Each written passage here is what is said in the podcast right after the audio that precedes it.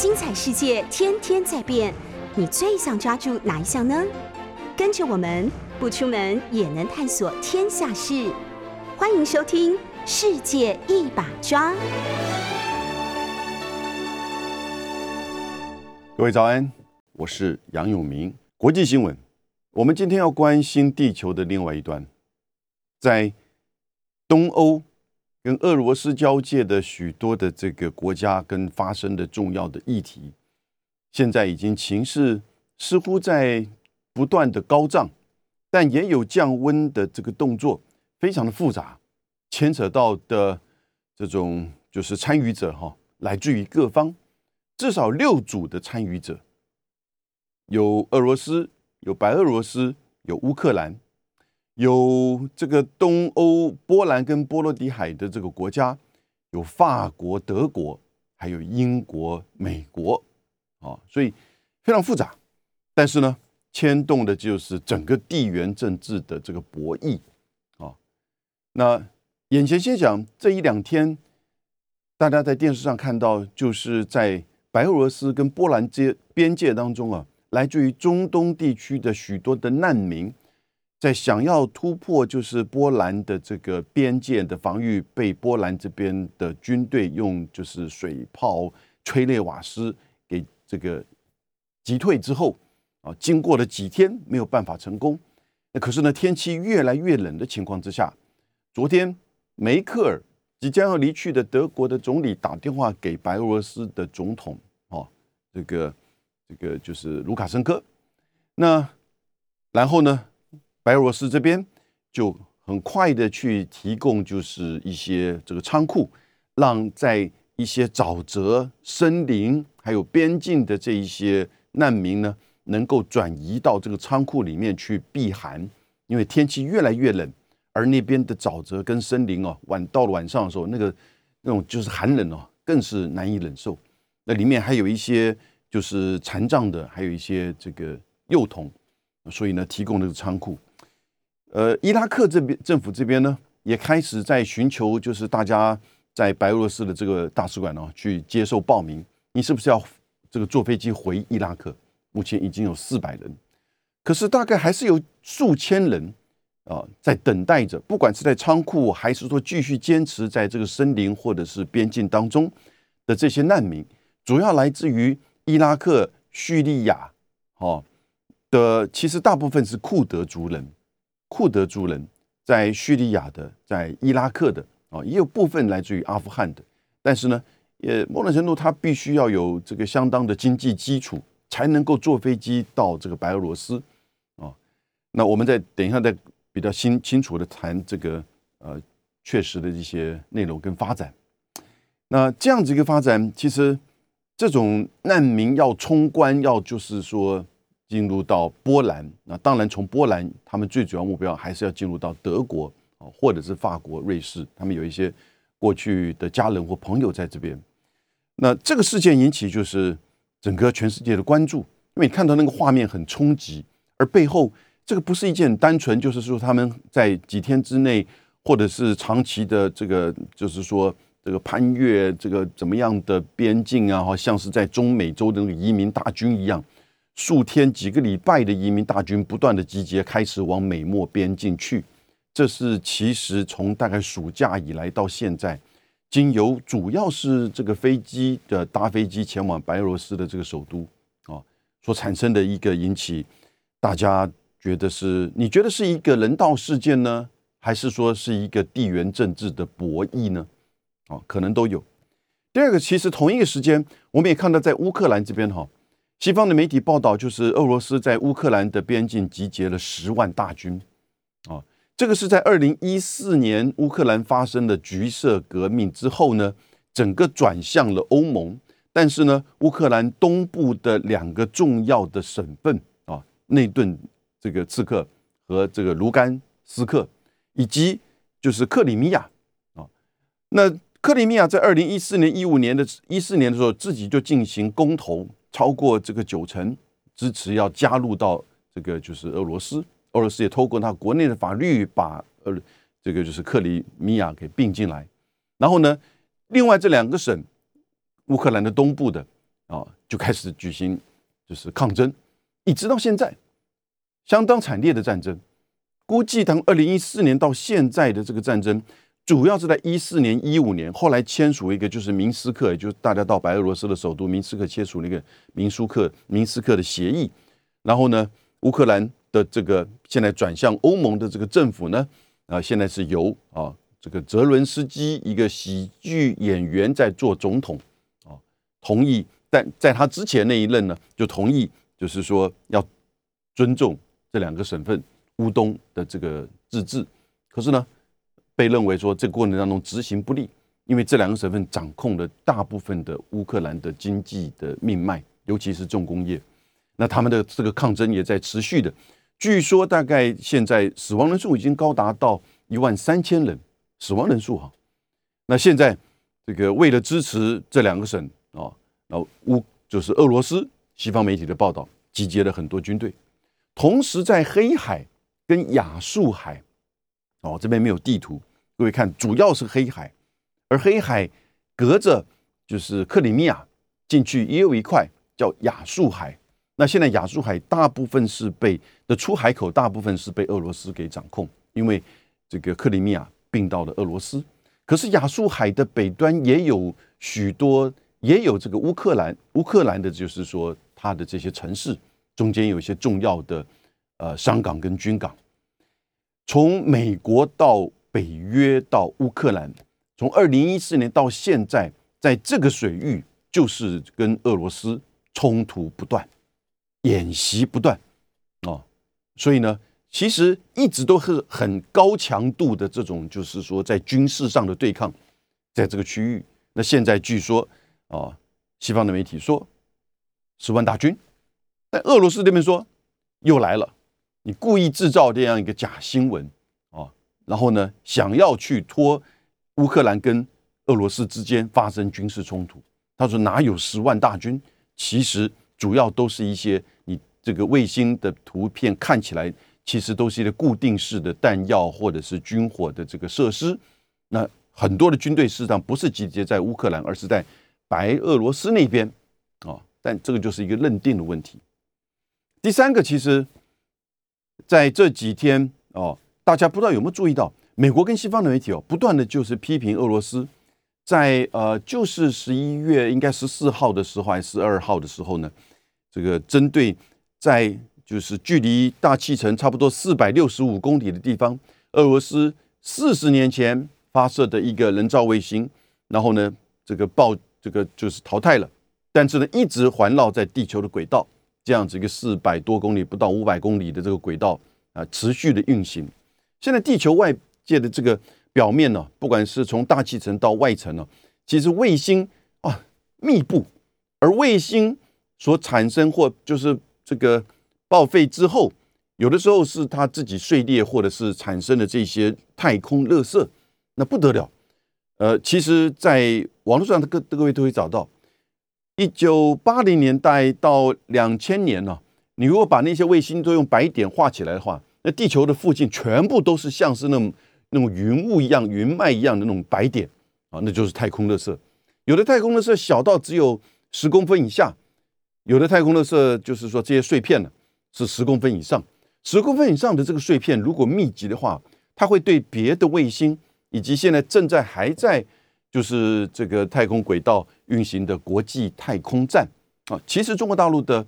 就是这个将来要应该是明年吧啊，这个天空这个就是太空站也会受到这些呃太空碎片、卫星碎片的这个影响啊。那在前一个上个礼拜，西方媒体报道，俄罗斯发射了一个反卫星飞弹，从地面去把四十年前的那个卫星啊给炸毁。产生超过一千五百枚以上、超过十公分的卫星碎片，形成某种这种碎片云或太空的热色云。啊，因此反而对就是这个太国际太空站里面现在有七名太空人，必须要采取两个小时的紧急的避难的措施，因为担心这些碎片可能会撞到就是国际太空站啊的这个本体，那结果当然是没有，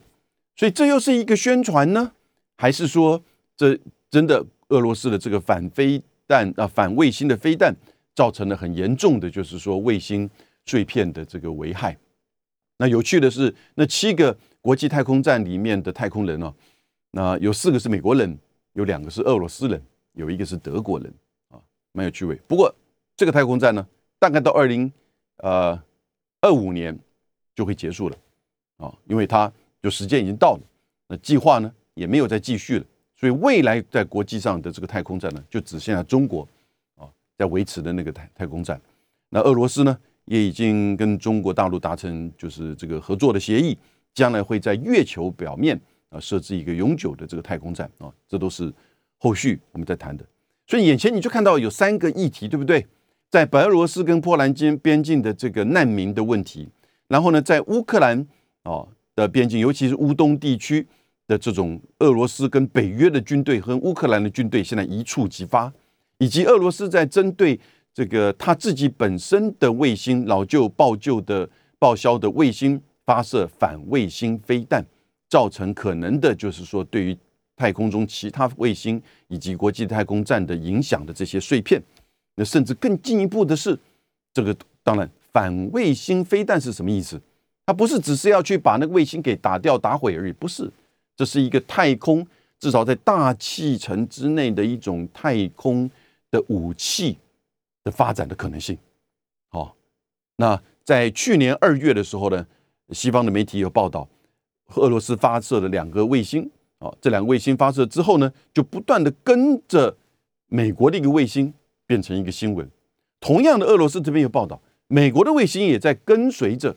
啊，就是这个俄罗斯的这个卫星。那这卫星被怀疑是不是新发射的卫星？上面是不是拥有武器、炸药，或者是说卫星的这个就是地面操控的机械臂接近别的卫星，可以去把别的卫星的这些，比如说呃这个天线呐，或者太阳能的这些设施给剪断破坏？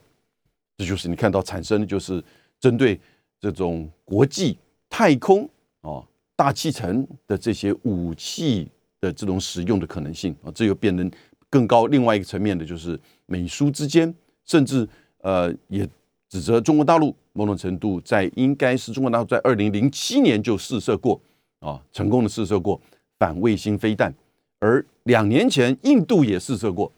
这个反卫星飞弹，而更早的谁？当然就是美国嘛，他什么时候？一九八五年他就试射成功反卫星飞弹。所以反卫星飞弹不是只是单纯的要把这个卫星给打毁，因为太空的卫星太多了，其实是一个太空武器的测试跟发展啊，至少是大气层啊这个的这个武器，因为在一九六七年的时候呢，各国就签署了一个外层空间的这个条约，也就是不对外层空间部署大规模毁灭性武器，但如果不是大规模毁灭性武器，而是某种程度的针对别的卫星系统的这种攻击破坏，哦，这种就是武武这种军事或武装的行为，那算不算？不算破坏那个就是一九六七年那个条约，而且它指的是外层啊，也就是大气层的外层，包含这个太空。所以现在的这些发展，你看的这三个事件，我把它列举列举出来，都是在上个礼拜到到昨天，哦，在。整个就是欧洲跟俄罗斯这边交界的这个地方，我觉得为了两个眼前的重要的因素，以及两个就是算中长期的这个理由吧。两个眼前的第一个，其实就是针对那个北溪二号的天然气管线呐。北溪二号大家有印象吗？其实从二零一一年，俄罗斯和德国。就签署了一个，其实再加一条经由波罗的海的海底进入到俄罗斯的天然管气的运送的海底的这个管道，本来就有一个北溪一号，然后呢，从俄罗斯来的这个输往欧洲的这个就是陆上的天然气的管线呢，有三条，一条是要经过白俄罗斯，一条要经过乌克兰，一条南下进入到就是希腊跟土耳其。中间还有一些分支，但主要是三条。可是呢，这个北溪二号，就是说再加一条经过波罗的海海底的，事实上造成从一开始二零一一年在奥巴马时期的时候就反对这一条这个海底天然管线的这个建造。为什么反对呢？这跟你什么关系？呃，欧洲国家，尤其是德国，在这个决定要停止任何的核电厂的这个设施跟这个发电之后呢，它除了跟欧洲电网去连接，从法国啊去购买核电，啊，这有一点讽刺，对不对？自己进核电，但买的的电可能是法国的核电。因为法国大概发电主要的这个是来自于核能发电厂，呃，但是呢这个不够，所以呢它必须要建构一些天然管气，尤其在这一这个十年以来，就是特别是巴黎气候协定签订以来，欧洲国家对于气候协议的这种就是说的这种作为哈，而且是相当领先的这个作为，更在不断的增加绿能啊，但绿能没有办法完全的立即的，就是说。去去主导整个核能啊，这个电源的这个这个占大部分的比例，因此呢，天然气啊，就主要的是天然气来取代燃煤啊，这是一个就是必须要去做的。因此，从德国、法国啊，还有一些其他国家参与到这个北溪二号里面呢，就觉得说美国这个事实上是不了解欧洲的这个现在的困难之处。美国的反对的原因就是这个会降低。对于乌克兰的战略位置的重要性，啊，因为尤其是从乌克兰经过的那个管线呢，是主要输往欧洲来自于俄罗斯的这个天然管气。另外一方面呢，他也认为这个会造成就是欧洲跟美国的这个就是说在战略上啊的相互依赖的关系呢，会比较产生这个就是说这个撕裂，会走向战略自主啊。现在看起来大概这个方向都是如此，因此。某种程度，为了这个北溪管线呢，今年的六月的时候，拜登是就是停止了哦，对于这些相关的公司的经济制裁。那是因为百分之九十九已经都盖好了，再制裁下去也没有用。可是呢，那在俄罗斯这边的报道就是说，西方的媒体跟美国现在以及波罗的海的国家，包含波兰，不断的就是希望去制造在乌克兰和乌东。以及俄罗斯间的这个，就是说，这种边际的这种纷争、军事上的这个冲突，来去凸显出，你看俄罗斯对于这个乌克兰以及整个波罗的海过去他在苏联时期的这个势力范围呢，想要重新的这个掌控，而不断的这些军事演习跟部署。因此呢，在压力之下，昨天德国政府就前天德国政府。就停止了对北溪二号管线这家公司叫 A.G 这家公司的法律认证，说是说你必须要取得在德国这一段的所有的所有权。法律的理由当然很多，但是呢，为什么时间就这么凑巧？前天在这样子的一个氛围之下，他就停止这个北溪二号的，就是说的这个认证。因为俄罗斯这边我看的这个新闻哈，就呈现出来。其实俄罗斯这边已经完全的准备妥当，那北溪二号就等待德国这边的法律认证这个完成之后呢，就可以开始启动。但是呢，在这一阵子的你看乌东地区的这样子的一个俄罗斯和乌克兰之间的军事上的这种危险度提高了，就产生了压力。哦，那我个人的判断，眼前的他就是希望去拖延这个北溪二号。至少在波罗的海跟美国、哦英国的角度，为什么？我再加一个证据。那前天英国首相强生就说了大白话了，他就说，在北溪二号跟乌克兰，你只能二选一。这什么意思？你要维持乌克兰的，就是说避免被俄罗斯的这个军事攻击，甚至是并吞，你就要放弃北溪二号。他就怎么？就是前天的时候，所以呢，在压力之下，德国也停止了这个法律的认证。那不过这个停止是暂时的，接下来怎么做？所以隔一天，哦，那梅克尔就打电话给白俄罗斯的这个总统卢卡申科。哎，等一下，这边不是乌克兰吗？这个跟卢卡申科，那因为这么凑巧，也就是刚好卢卡申科在提升，就是跟波兰之间的这个难民冲突的这个事件。各位，这些都是相连的。连那个反飞弹、反卫星的飞弹系统的测试，当然也是在表现俄罗斯这一段时间以来对于美苏之间的战略的这种平衡。美国跟呃苏联跟北欧和波罗的海国家之间的这种战略上的这种竞争、地缘政治上的这个博弈，这个它都能够使得上帝，它都能够这个是说造成你的这个这个压力跟困扰，甚至我合理的猜测，呃，在就是呃上个月，当就是中俄之间的二零二一海上联合在。亚亚这个海参崴之外的彼得大帝湾进行十艘军舰五加五军线结束之后呢，他们经过了日本的金青海峡绕日本一周。这个想法，这个提议是谁最先提出来的？我合理的猜测，应该会不会是俄罗斯莫斯科这一边？好，那这个当然，因为也就是说，让东西之间。都会感觉到两边都会感让美国感受到非常强的，就是说战略的这个压力啊。我们等下再回来，我们进一步分析这两个静因跟两个远因对现在事情的影响的程度。我个人认为，从白俄罗斯到乌克兰啊，到波兰之间的难民的议题，到俄罗斯和乌克兰在乌东之间的这现在的军事紧张，以及俄罗斯试射反卫星飞弹。这三个事件从上周到这个昨天，啊，都是引起国际媒体、西方媒体非常关注的这个议题。它的进程的因素，一个是为了北溪二号，一个是为了抗拒就是欧盟以及美国对于白俄罗斯和俄罗斯本身的这个制裁啊，去希望制造欧盟内部的一些这个分歧，尤其是波罗的海国家跟德法之间的这个分歧。那远程的因素，当然就是针对于。乌克兰啊，是否会加入到北约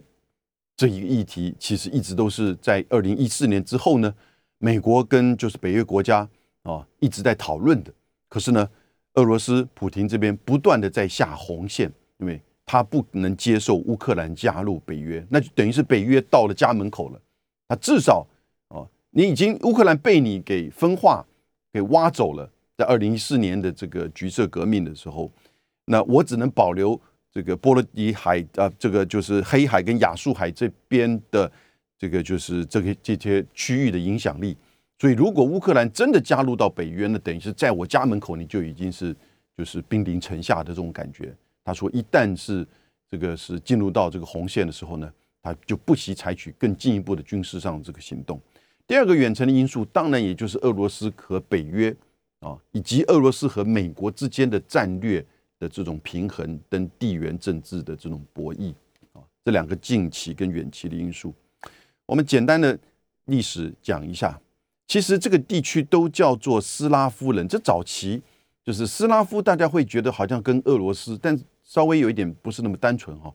因为斯拉夫是源自于波兰的一个和一个区域，在两千年前了，慢慢的这个发展扩散呢，差不多在。就是西元也许七世纪的时候呢，有个叫基辅罗斯的这个国家建立，涵盖的就是现在的俄罗斯、白罗斯跟乌克兰，而这三个地方呢，就叫东斯拉夫人。西斯拉夫就指的是波兰、捷克跟捷这个呃，就是这个斯斯洛伐克，这叫斯西斯拉夫人。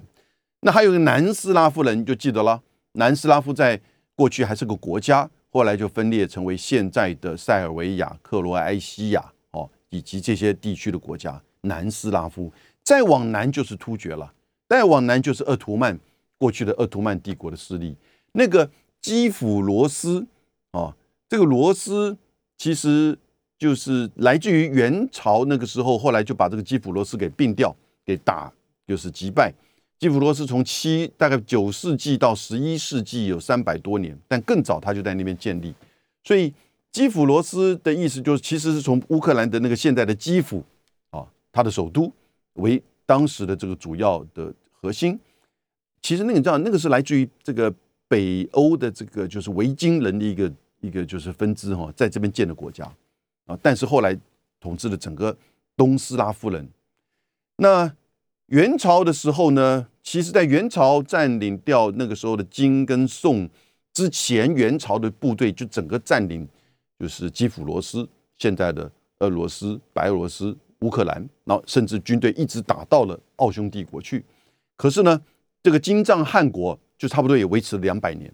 两百年之后呢，就以呃莫斯科为主的莫斯科大公国开始慢慢的发展扩张，就变成俄罗斯帝国哦。后来的彼得大帝呀，哦，这个凯撒的女王啊，以及到这些沙皇，最后尼格拉斯的这个沙皇，这一脉相传下来。然后呢，到了就是苏联时期呢，它整个范围就扩大，把整个白俄罗斯、乌克兰啊，那个时候让它形成一个独立国家，共同加入到。就是联合国大会成为会员国，可是呢，都是在就是整个俄罗斯啊苏联的控制之下。冷战结束之后，这些国家陆续独立，白俄罗斯还是跟俄罗斯非常的密切。白俄罗斯的卢卡申科从一九九四年做总统，现在去年的八月还是第六任，他应该就当然是被指控是选举舞弊，因为去年的八月。他以百分之八十五的这个选票支持啊，但是在这个之前的民调完全不是这个样子啊，事实上都是很激烈的。那白俄罗斯将近一千万的这个人口，呃，所以卢卡申科做了几年，二十这个有多少？一九九四年到现在二十七年的这个总统，他就是大概是等于是欧洲大陆的最后的独裁的总统吧，可以这么讲啊，相当的这种就是说强势。那他在。这个就是去年到现在哈，去年到现在，从去年八月到现在，就不断的遭受来自于欧盟国家、美国的这个就是经济制裁，然后也发生过那个所谓的拖鞋革命啊，大家反对他，就是说选举舞弊，然后他也曾经在今年五月，还记不记得有个事件，从希腊的一个班机要飞往立陶宛啊，立陶宛跟白俄罗斯有一点交界，那的就是说这个首都被白俄罗斯的军机。强力的要求降落在明斯克，白俄罗斯的首都，把上面的一个白俄罗斯的这个异议分子给强迫的要求下飞离开飞机。哦，这个事件，这事件又引起了一波来自于俄罗斯，呃，来自于美国跟这个欧盟国家的权力的，就是对他的这个制裁。哦，所以从那个时候五月份，白俄罗斯也蛮聪明的，怎么想到的这一招？他就这个。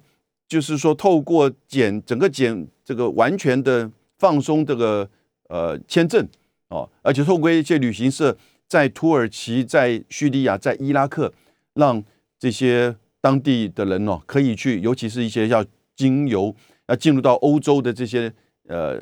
又特别是库库德族人哦，寻求一个新的这种路线进入到欧洲，那也就是坐飞机到白俄罗斯的明斯克。再从明斯克坐计程车到这个白俄罗斯跟波兰的边境，然后呢进入到波兰，然后从波兰进入到德国。大概在五月、六月、七月的时候呢，这些波兰的这个边境的这些部队呢，也没有什么太多的这些就是拦阻啊，当然会查一些这个证件，就让他过去了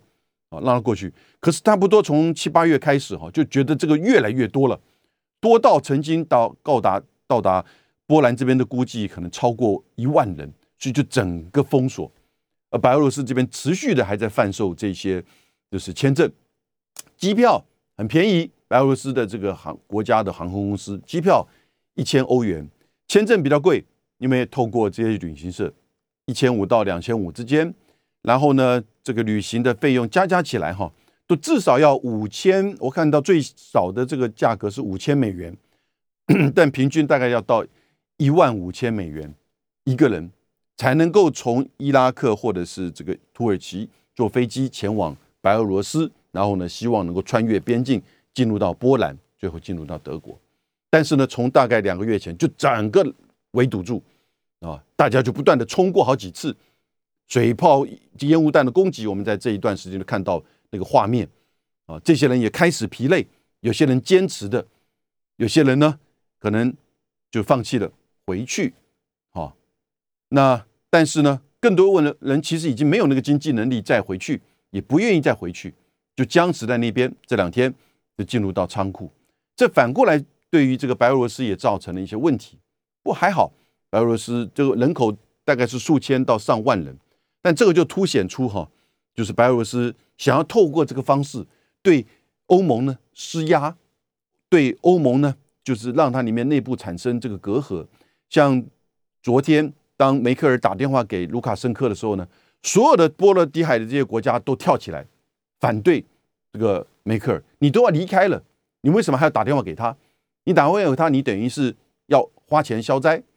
是不是？但是呢，你等于间接的承认了卢卡申科他这个二十七年的哦选举舞弊维持的他这个总统的这个职位的合法性哦，那波罗的海国家就非常强烈的这个反弹。那但是呢，卢卡申科就开始就是说让这些人进入到这个仓库。那可是呢，卢卡申科要求说你必须要减少这个制裁的这梅克尔没有理他。哦，梅克尔没有理他。可是呢，梅克尔在前一天呢，就要求停止对北溪二号的法律认证，因为在白俄罗斯的背后，普京很强力的支持白俄罗斯。虽然普京说我从头到尾不知道这个什么难民坐飞机来这个要穿越这个边境这个事情，我们也没有参与。可是呢，当一些国家在就是波兰的境内开始集结一些部队，当然是为了防阻这些难民穿越这边境。但是呢，白俄罗斯这边也提高他的军队的这个警备的时候，俄罗斯也派遣他的这个军队在白俄罗斯上空啊，这个战略轰炸机在做这个，就是说等于是飞航啊，战略轰炸机有需要到这种层次。所以你可以想象得到，这个背后面有人就指控北约这边就指控。这个根本就是从难民到乌东到这个反卫星飞弹呢，是俄罗斯普京他的复合性的这种战略的部署，就是针对整个欧盟、北约还有美国的。那关键其实就是在于二零一四年乌克兰这个革命啊，然后就是跟俄罗斯渐行渐远之后。在乌东地区，在克里米亚所不断的这个提升的一些军事上的这个对峙，哦，北约这边认为这是一个复合性，也就是一个综合性的这种，就是说，呃，传统的军事的以及非传统的那种利用难民当做武器工具的这种战略的部署，这个说法也蛮蛮特殊的哈。但是呢，也看起来这样子的这种。争执跟冲突啊，是不断的在升高。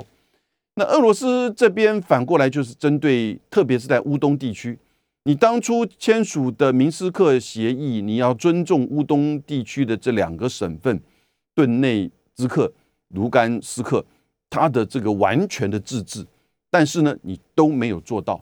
因此呢，这两个省份的这些等于是啊，反抗军持续的还是在针对乌克兰的军队在做这个对抗。作战，那，也不断的获得来自于俄罗斯的这些武器弹药上的援助。同样一边，乌克兰想要加入到北约，然后呢，北约就表示怀疑，但是呢，也美国表示欢迎。上个月十九号，美国的这个国防部长奥斯汀就亲自到乌克兰说，没有第三国可以否认否决。为什么我们要讲从白俄罗斯、俄罗斯到乌克兰这一块？这个从二零一四年到今天，突然激化在边境的难民事件，以及乌东地区的军事的情势，到反卫星飞弹的这个测试的议题。我刚刚讲这三个事件，难道不是重大的国际事件？而这三个之间其实关系密切，都有它的很重要的内在跟外部的这种逻辑跟因素，把它们都密集的连接在一起。同时站在地球的另外一端看这个世界，你就就了解到。我刚才有部分提到，俄罗斯也在这边经由跟就是中国大陆的军舰，就是绕行日本一周，展现出其实它的这种军事上的这种能力。一方面，对于俄罗斯在这个就是欧洲这边边境的这个军事上的压力；一方面呢，透过跟中国大陆，当然彼此之间的军事的合作演习，呢很久了，从二零。零五年就开始是经由上合会的这种反恐的演习，然后呢，进入到二零零七年就开始，二零零七零一零年左右的时候就开始的每年的海上联合的演习，在黑海、在波罗的海、在印呃在东海、在黄海、在就是海参崴的外海波彼得大帝湾，每年都有，而今年还去绕日本一周。这表示的，其实普廷在玩的是东西两边的同时的这种针对美国。重点来了，这针对美国的战略上的这种压力啊跟竞争。那当然，在这个过程当中，中国大陆、美国是希望把所有的这个战略的焦点要从欧洲转向印太，转向中国。所以在六月的时候，你还记不记得，当拜登去开 G7 会议的时候呢，还到了日内瓦跟这个普京啊，特别从莫斯科飞过来跟他举行高峰会。那事实上，欧洲国家是相当的反对这个拜登直接去跟普京进行这个高峰会，因为那个时候梅克尔都说我们欧盟要自己直接去跟就是俄罗斯去谈，啊，可是呢，你就招致到来自于波兰跟波罗的海国家的强力的反对。那波兰甚至在上个月开始在玩什么？玩出要退出欧盟牌，啊，哎，你如果要这样子的话，我就退出欧盟，这都是在做。这种所谓的这种施加压力的这些作为，你看都是集结在一起的一个议题。那当然，美国是想要把整个战略的重心要转向印太，针对中国，这个很清楚。从这个拜登这十个月的这个部署，即使是这个上个礼拜的习拜会之后，只不过是关系是降温啊，避免直接的冲突哦，然后呢，增加沟通的这个。就是管道，同时呢，开始呢，但是彼此的这种共处还是一种战略竞争型。可是呢，俄罗斯呢没有这个放过美国。那美国呢，在六月份呢，也把这个北溪二号的这个制裁给减少。所以整个波罗的海的这些国家呢，包含这个波兰哈，那现在开始英国这些国家也非常的担心美国会不会在这个议题上面呢做战略的这个转变。可是没有，后来发现到呢。在六月之后呢，在经由像是立陶宛、波兰，哦，你这个就了解为什么立陶宛突然跟台湾关系这么好，以及一些其他的国家会捐疫苗给台湾，不管多少，我们我们写很感谢，但是他的这个思维不是单纯的就是说帮助台湾的疫苗，哦，在那个时候我们台湾真的需要，可是呢，呃，提供的这个不足以就是不能说杯水车薪哈，但是呢，呃是。一个帮助，可是不是说怎么真正来去帮我们解决几百万剂这样子过来的哈？他有他的战略上的意涵，他的战略上的意涵就是要把美国拉下来留下来，也表现出我对你美国在印太当面的这个政策的支持。但是你美国不要忘记，我们在东欧、在波罗的海、在欧波兰、在乌克兰面临到来自于这个俄罗斯的压力。同样的，俄罗斯这边感受到。其实美国说要战略转身哦，是假的。他同样在黑海哦，在这个东欧这边，还是不断的加速他的军舰，第六舰队的这些驱逐舰不断的在黑海进行，就是说这个演习。光二零二一年两次重大的这个演习，一次是针对反水雷，一次是针对这个海面的这种就是军舰的联合的演习，大规模的。跟英国，英国不是还有一艘这个驱逐舰叫卫士号，还进入到黑海，结果被就是这个俄罗斯给驱逐，开火给驱逐啊！英国还想要这个否认，结果被这个视讯给糗了一下。就在上个礼拜也是一样，美国的这个军机进入到这个区域，然后被俄罗斯的军机的伴随的这个离开。我讲的这个是不是好像我不是在我不是在讲这个台海哦，我是在讲黑海。我不是在讲这个太平洋的西岸哦，我是在讲东欧哎，哦，所以从普廷的观点哈，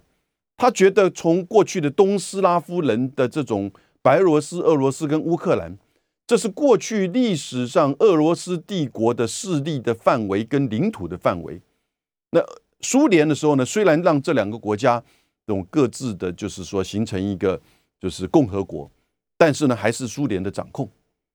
布里新斯基其实布里涅茨基啊，那个时候苏联的总书记为此还把克什这个克里米亚，克里米亚本来是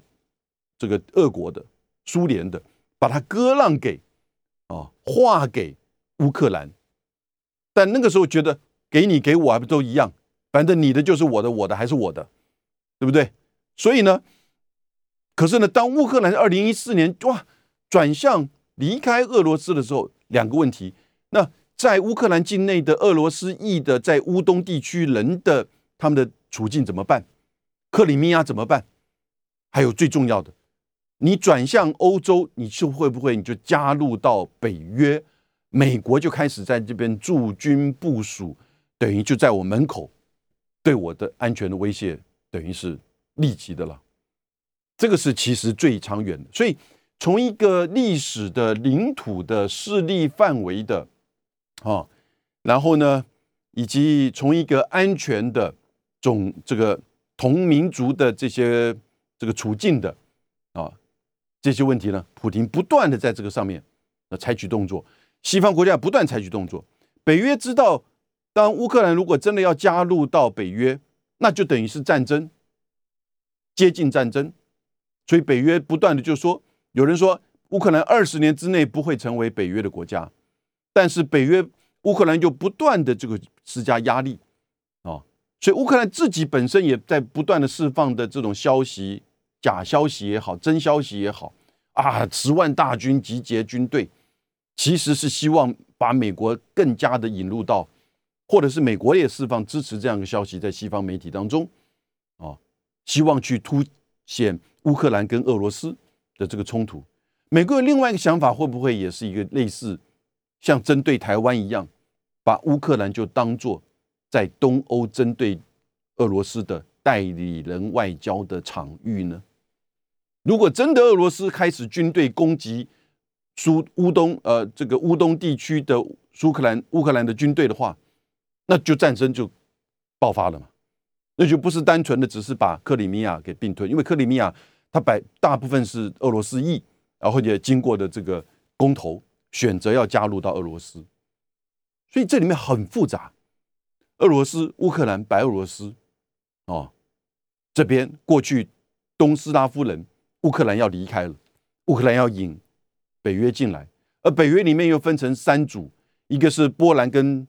这个波罗的海的这些国家，当然强力的对苏这个俄罗斯非常的质疑，非常的抗拒，因为过去过去他们就是被苏联所控制的，德法之间又有不同的利益，美国在这边又有不同的利益，